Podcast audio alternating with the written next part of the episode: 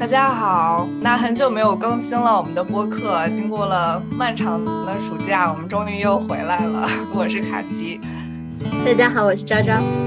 我们自第一季发了有十九期的播客之后呢，短暂的休息了几个星期，绝对不是偷懒儿。然后现在呢，我们带着全新的面貌进入了第二季，那我们的播客也一晃进入第二年了。嗯，真的很感谢这段时间的亲朋好友和不断加入的新听众的支持。我们也期待新的一年给大家带来更多跟心理学相关的有趣的对话。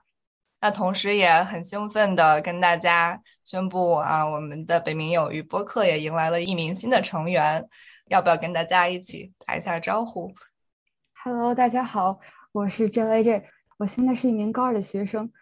然后我也。会经常给大家带来一些青少年的对于心理学方面的看法。嗯，JYG 加入我们编辑部呢，也会帮我们做一些剪辑和选题的工作。希望他的加入能让我们未来的选题更加丰富和有趣。然后今天的这一集呢，我们就是第二季开篇的第一集，主要是我们和 JYG 的一个对话，然后希望能听到一些现在的青少年。的朋友，他们对心理学的有哪些问题和好奇？那我们这第二季的第一期呢，主要是想要一个是给大家介绍一下我们编辑部的新成员 JYJ 同学，然后另外的一个呢，就是我们也想要了解一下，就是现在的青少年对于心理学，包括他们可能感兴趣将来朝心理学方向就业的这些，有没有什么？他们想要了解的，然后我们可以回答的一些问题，我们会跟 JYJ 今天以快问快答这样的一个形式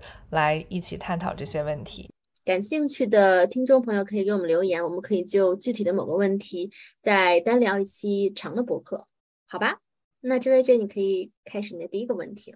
嗯，我经常在一些文学作品或者影视作品看到一些有心理学背景的角色，经常有一些特别神奇的特异功能。比如像什么读心呐，什么控制人心之类的，能不能介绍一下心理学家是通过什么方法去判断或者就是完成这些事情的，或者是了解一个人的？我感觉心理学家经常在各种影视剧作品里面都有一种被神化的感觉。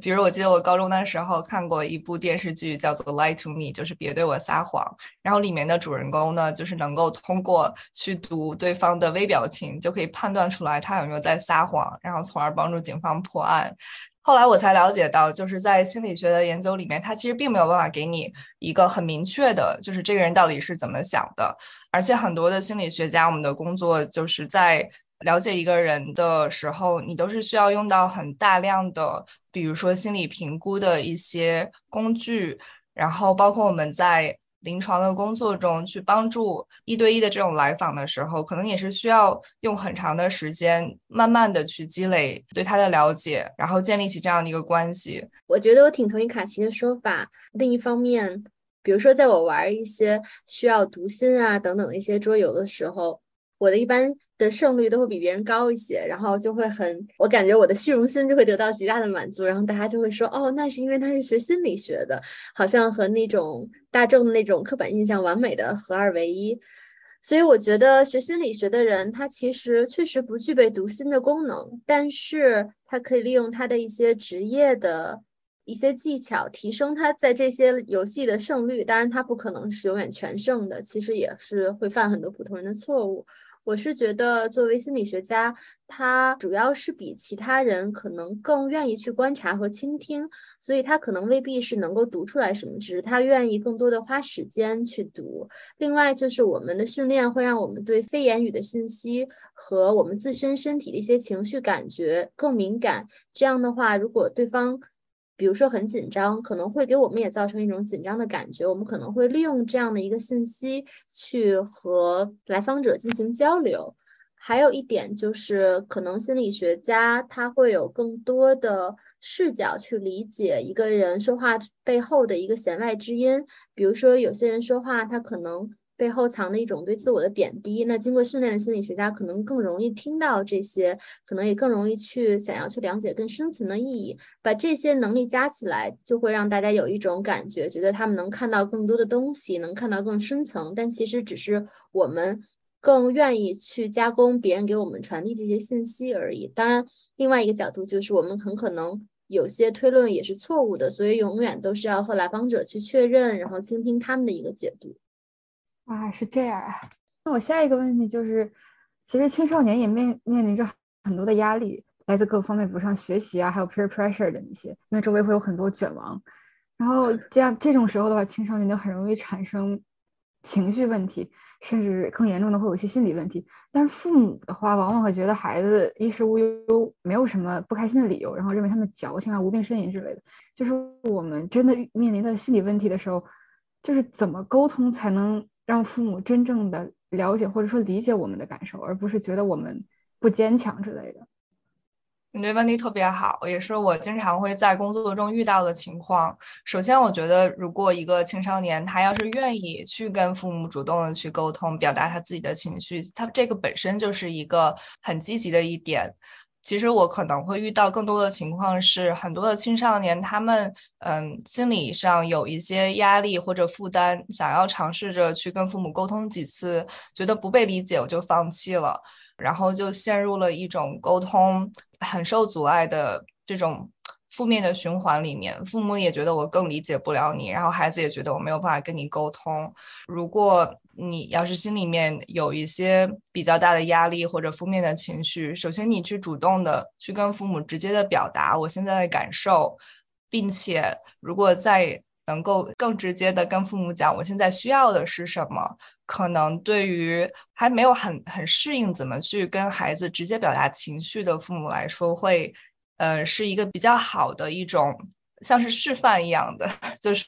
我现在，比如说我现在学习压力比较大，我希望我们这个周末能够一起出去玩一下，或者是我觉得我最近有很多的负面的情绪，你可不可以帮我去联系一下心理医生？就是不仅是跟父母直接去表达我现在的感受，同时如果能跟父母讲一下我现在需求是什么，可能也能够相对让他们能够更容易的理解一下你现在是什么样的一个处境。当然，这是一种比较理想的情况，可能很多的人觉得，那我愿意去跟父母去沟通，但是他们给我的回应总是让我觉得他们不理解我，但我还要还要不要继续？那我觉得这一部分就是父母需要做的一些努力了。就是可能很多的父母跟孩子的成长环境的不同，他们相对于自己的孩子不太会擅长直接去表达我的情绪，甚至是对负面的情绪也不太认可。就像你说的，我就想让我的孩子，他都已经衣食无忧了，我就想他快快乐乐的。我不太能接受他还有不开心的事情，因为他们的生活条件已经比我们好太多了。那这个时候可能。我们会帮助父母去做的，在工作中就是我能不能更好的设身处地的从孩子的角度去理解他们，并且能接受他们的成长环境、他们的处境、他们的心情跟我们所理解的、跟期望的可能完全不同，然后去帮他们做一个更多的我怎么去接纳孩子，从而能更好的沟通的这样的一个方向。所以我觉得这个可能是父母跟孩子都有自己可以去努力改变的地方。我觉得卡奇说的特别好，就是简单的去说出自己的需求和自己的感受，比如说我很难受，你可以陪我一会儿，这种的其实可能是最直接的方法。但是，呃，扪心自问，可能如果一直没有沟通关系的这种，呃，父母和子女之间这样说出这样的话，可能非常困难。我觉得我没有什么具体的一个建议了，但是。有两点吧，我觉得一个是当孩子想要去沟通，但是觉得可能很难沟通的时候，至少很重要的是孩子应该确认自己的感受。当父母他没有有效的跟你沟通的时候，并不意味着你的感受不重要，给自己这个确认是很重要的，或者是找到可以给你这样确认的。呃，因为表达是一种需要自我确认的一种需要，那如果父母没有给你的话，在其他人那里得到。也能有一些帮助。第二就是，可能有的时候父母他自己也有一些自己过不去的坎儿，比如说孩子的一些问题，可能唤起他们自身的一些创伤，或者自身的一些焦虑，或者是他自己也不知道该怎么处理，他就会很惶恐。我觉得可能有时候父母他呃去打压孩子，或者说并不承认这个问题，可能是因为孩子的这些情绪。激起了他们内心的一些其他的恐慌。所以我觉得理解这个的话，可能能让孩子更好的把父母不认可和自己的感受很重要这两件事情分开，就这两件事情可以共同存在。可能有的时候根本就不是你的问题。就是我们其实青少年部分很大部分是因为作业完不成，然后作业完不成就是因为拖延症，因为他是罪魁祸首。所以有什么改善拖延症的方法吗？这些你说写不完作业都源于拖延症，这可能是一个你的归因，但这个归因它可能是对的，也可能不是对的。拖延症在我看来就跟肌肉酸痛一样，它的原因可能会有很多种，它也有可能是一个非常积极的反应，比如说。你作业写不完，可能是因为作业太多了，它本来不需要这么多，或者是就没有给你留出足够的时间，等等。嗯，就像肌肉酸痛，可能说明你是正确的锻炼了某一个部分，或者是你过度的使用了某一个部分。所以面对它的话，第一件事情是去。了解这个拖延症背后，或者你所谓的拖延症，它背后反映出来的你的感受和需求是什么？当你觉得你想做一件事情，但是又没有去做的时候，到底是为什么？可能这件事情本来就没有必要做，但是说不出口；也可能是这件事情你很想做，但害怕失败；也可能这件事情你很想做，但是害怕成功，因为你觉得自己成功了可能会引来别人的嫉妒。也可能是，嗯，你通过不做可以获得一些控制感，因为生活可能很失控，你没有任何能掌控自己时间的一些方式。也可能是，比如说，拖延症可能是我们处理某种关系一种方式，比如说不做这件事情，可能让我们能够，我不知道在某种关系里可能对自己有一些保护。就像肌肉酸痛，它可能有很多很多的原因，它本身并不见得是一个很不好或者是一个很好的事情。拖延症也是这样子。我觉得最重要的是了解自己背后的需求感受是什么，才可以有针对性的去处理。比如说，如果你其实是想做，但害怕失败，那可能一个方法就是先迈出一小步，做一小小件事情，做一点事情就给自己一些奖赏。但如果拖延症背后反映出来的是，其实这件事情本来你就不需要做，只是别人强迫你去做，你又说不出口，没办法拒绝，那我们的处理方式就会很不一样。我就在。补充一个小点吧，我觉得昭昭说的这个去反思你拖延症背后的一些原因，真的是非常有帮助的一点。同时，有一些时候我们可能也确实面临着第二天就是有一个作业要交了，然后你一直因为各种各样的原因去拖延，然后你要不做完它，就会给你带来一些不好的影响。那这时候我怎么去改善这件事情？就是有一些小贴士这样子的小建议吧，可以分享给大家。嗯，有一点就是你可以在每天早上起床的时候，你可以先去想，你今天我有一个不得不做的事情是什么？就是不管其他事情发生，我这一件事情一定要先做完。那如果这一件事情，你就是你今天一定要不拖延完成的这个作业，就是你这个最重要的事情的话，你首先可以给自己一个提醒。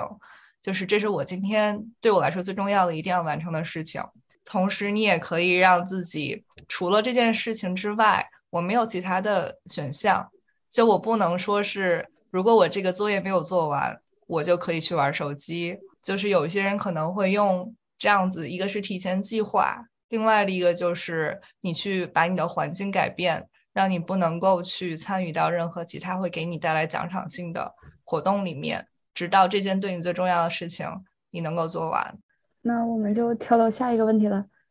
就是不同严重程度的心理疾病，那么他们都应该去哪里寻求帮助，或者是寻求治疗？这些，因为我们都是现在在美国职业嘛，所以嗯，也只能回答在美国的情况。一般来说，心理上的问题分为。可以说是三种情况吧，一种就是预防性的，就是在我产生心理问题之前，啊，我可以做一些什么样的事情去预防我产生心理的问题，啊，然后这里面可能就包括有一些健康知识的普及呀，嗯，可以在很多的学校里面可以看到，包括你们上，可能有些学校它可能会有一些心理健康的课，然后帮助你更好的去了解心理健康的知识，这方面是属于预防性的。那还有另外的一个情况呢，就是我已经产生了一些心理问题，然后这时候我需要有一个初步的开始接受一些干预的时候，我可以有什么样的选择？嗯，那很多的像我们处在的，比如说像学校的这样的环境，它可能会有心理辅导室或者是呃心理咨询室，然后很多的人可能是这个是他们第一次接触或者是第一步接触到心理资源，嗯，然后开始进行一些嗯心理咨询。那一般这种情况就是比较比较有限的数量的呃心理咨询，在这个基础之上需要更多的。或者更长期一些的心理治疗的话，那他可能就会给你转介到可以提供更长期的心理治疗的这样的地方。那可能就包括一些私人诊所或者是一些社区的诊所，进行一个更长期的一个心理治疗。然后还有一种情况呢，就是比较严重的心理问题。可能我都没有办法去保证我自己的安全，或者是我可能会伤害到别人，或者是甚至严重到我生活没有办法自理。可能我们就会在更多的是像是医院的住院部啊，或者是长期的住院性治疗，一些高强度的日间医院，嗯，接受一些比较密集性的一些治疗。然后如果我等我的情况稳定了之后，再可以被转接到第二。种我刚才说到的情况，进行一个持续性的一个治疗。嗯，我觉得这位这这个问题其实，呃，涉及到的一点就是，我们首先怎么能够判定他们的严重程度？那很多人可能，大部分，我想可能国内的听众是，也许。因为大家对心理问题不太了解，可能已经很严重了，但是自己或者家人还没有觉得是一个特别严重的事儿，也可能有少数的人觉得自己的问题很严重，然后找到了心理治疗师，发现可能没有那么严重，但这一类可能会比较少一些吧。我觉得一个很简单的判定你是不是需要去找正规的心理治疗。的一个判定标准是，它是不是影响到了你的生活的这个功能？就像卡奇说的，你的关系已经严重受损了，你和别人的呃一些社交的关系，你是不是已经上班都特别受影响，上学也特别受影响？你是不是已经正常的生活功能都比较困难了？而且这个影响已经长长到了一定程度，比如说两三周以上了，像是这样的情况，一般来说是最好去建议。找到一个心理治疗师，或者是呃到医院去咨询一下的。更严重的就是，当你出现了比如说幻听、妄想，或者情绪非常严重的这种起伏，或者有自杀、自伤倾向，像这一类的，我们就说是非常严重的了。你不仅需要看心理治疗，也可能需要一些更紧急的干预，就是卡奇说的最高、最严重的那一级，可能这个时候要去精神病院看医生。嗯，那就下一个问题了。星座、生肖、MBTI 等这些人格测试，它准吗？还是只是简单的巴纳姆效应？这个问题就显示出了你良好的心理学素养。首先给大家解释一下巴纳姆效应。我们在第一季的星座那一期也讲到过，大概就是说，因为星座的很多解释里面有一些模棱两可的一些描述。呃，在每个星座里，你都能找到一些和自己性格相关的描述，所以让大家就总是觉得它有些地方是准的。呃，那一期我们也讲过，如果你从实证研究的角度来说，星座和生肖其实它并不能够准准确的去描述一个人的性格、他的关系和他的未来，因为这些描述方式里面往往是它往往能够包含很多矛盾的描述，比如说你既外向又内向。这样的话，一般人总能沾上一头。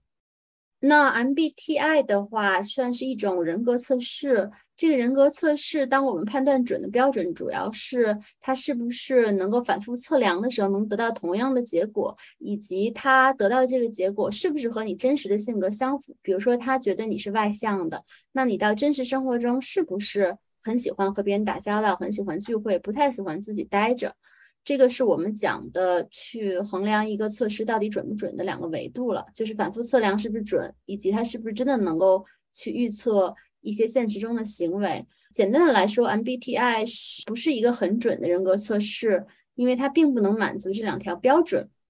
但是，就像我们在星座那集里面聊到的，像星座生肖和 MBTI 都是有点类似于坊间传说的性质，大家聊的时候会带来很多乐趣，可以互相去有一个话题去交流自己深层的性格，而往往一般的朋友不会交流这么深入，所以它给我们带来了很多聊天的契机，有的时候能帮我们平复焦虑，或者是。至少帮我们打开开始了解自己的一个窗户，然后可以进行更深的自我探索。所以聊聊这些，在我们看来也是很有意思的事情。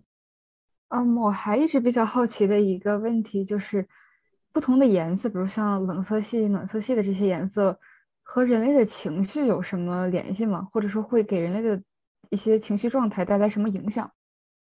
啊，这是一个好问题。这个领域其实我们了解的也不多，但是我。查了一些文献，发现也有不少研究，比如说环境心理学，它会研究颜色和人的注意啊、情绪啊和一些印象的关系。比如说，很多研究集中在红色，就会说红色是一个非常吸引人注意力的颜色，红色能够让你在一些有竞争性的运动中表现得更好，但是红色也会。让你更难集中注意力，或者觉得被人更容易评价为有攻击性。然后蓝色的话，有些研究会说蓝色会让人们更警醒，然后会让人们觉得这个地方更容易值得信任等等。所以关于这些颜色和它具体的对人的影响是有些研究的，不过这些。效应往往都不是特别大，也就是说，红色和别的颜色给你的注意力上带来的差别，可能是没有那么明显的。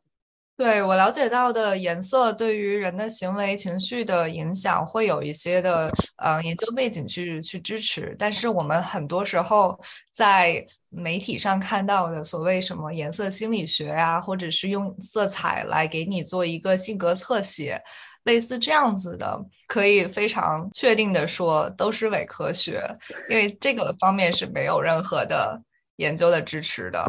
嗯，下一个问题就是心理学它究竟研究什么？心理学其实也是一个特别大的学科，可能很多人对心理学的理解就停留在心理治疗、心理咨询，给别人看一些精神的问题，但实际上，绝大部分心理学的学生。他都不是做这个方向的。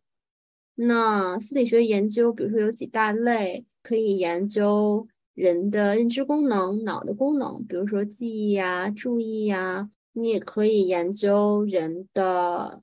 发展，比如说小婴儿是怎么学会辨认不同的事物的，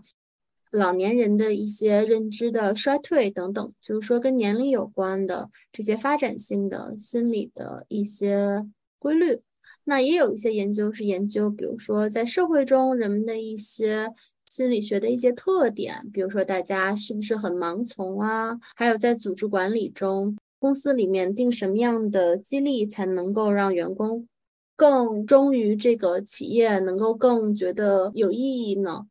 还有很多的其他的心理学研究的方面，比如说现在比较火的是人机交互、用户体验这个方面。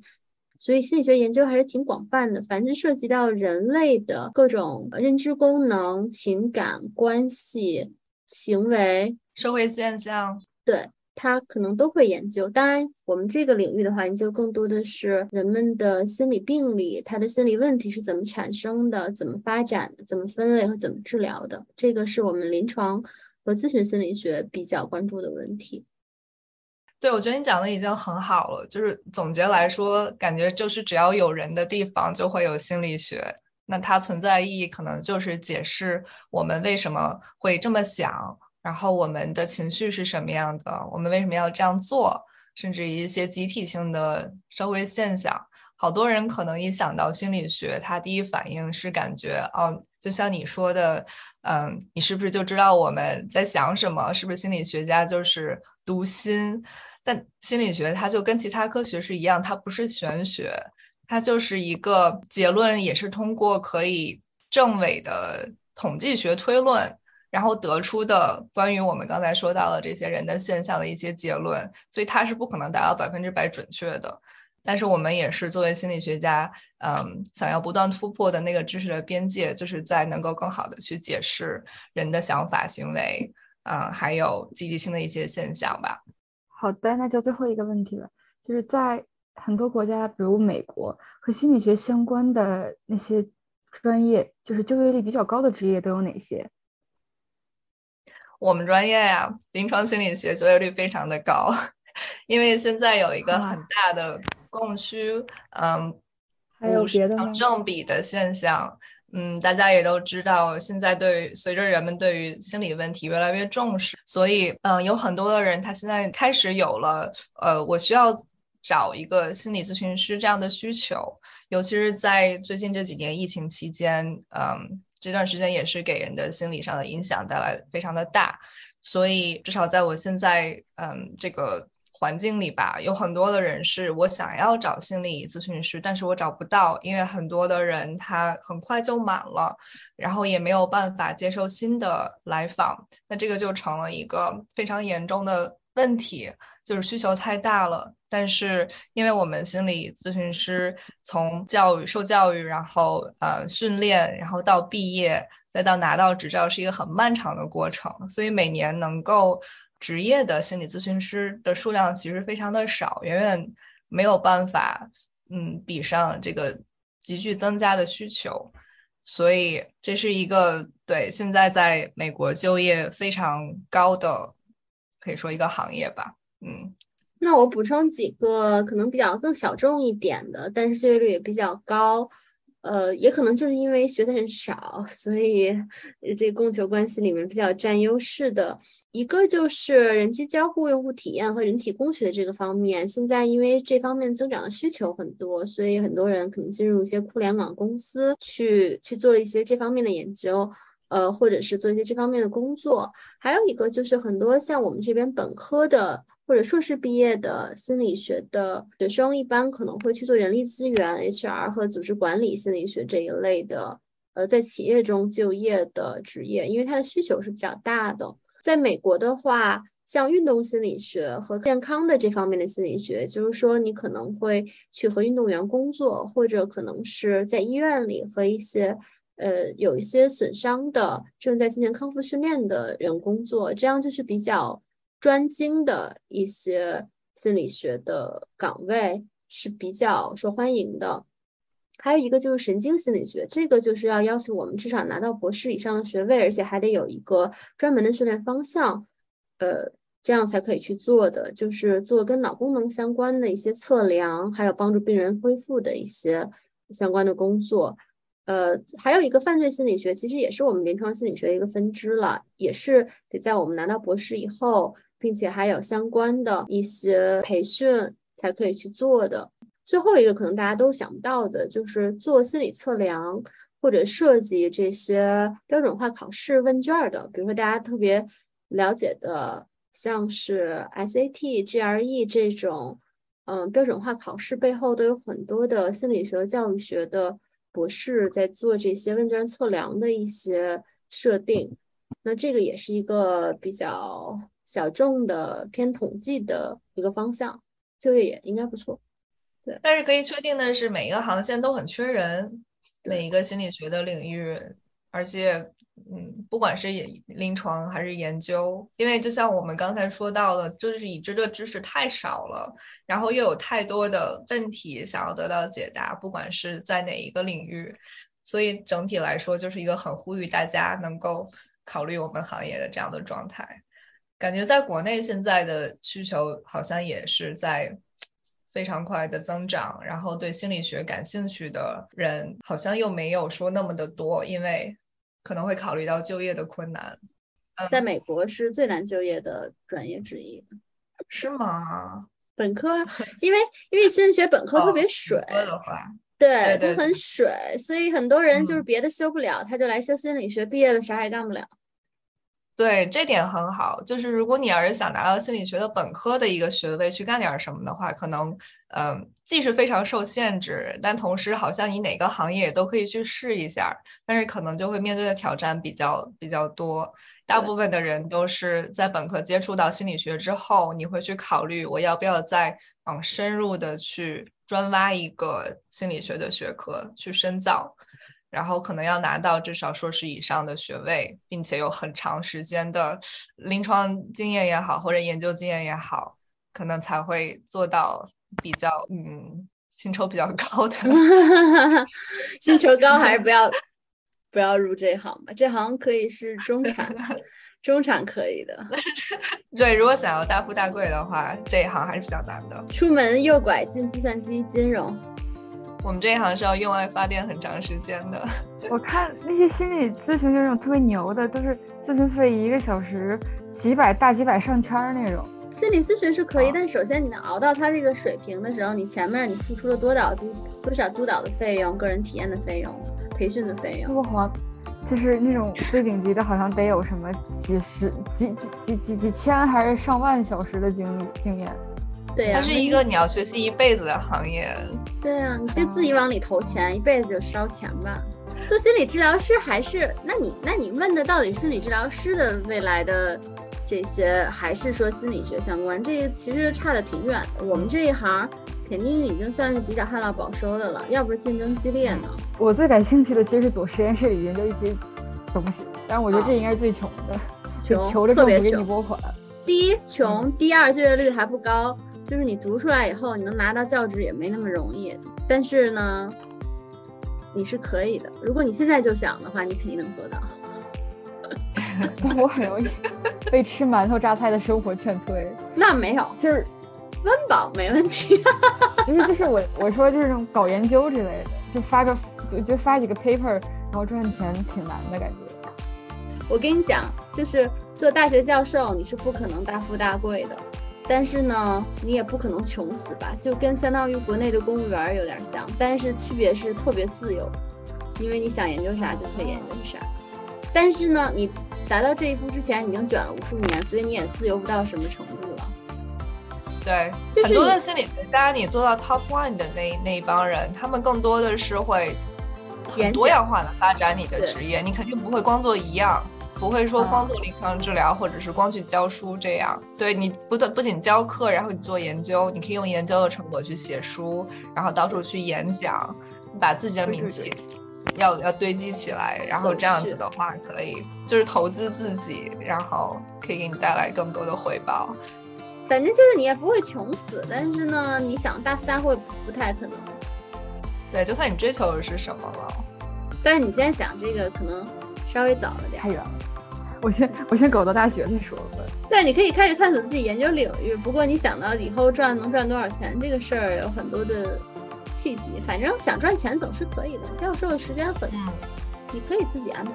那么好的，我们就先聊到这里，也很感谢 JYJ 给我们提供的这些问题。如果大家还有什么对心理学或者是临床心理学感兴趣的问题，也欢迎给我们留言。那我们就先到这里啦，下次再见，拜拜。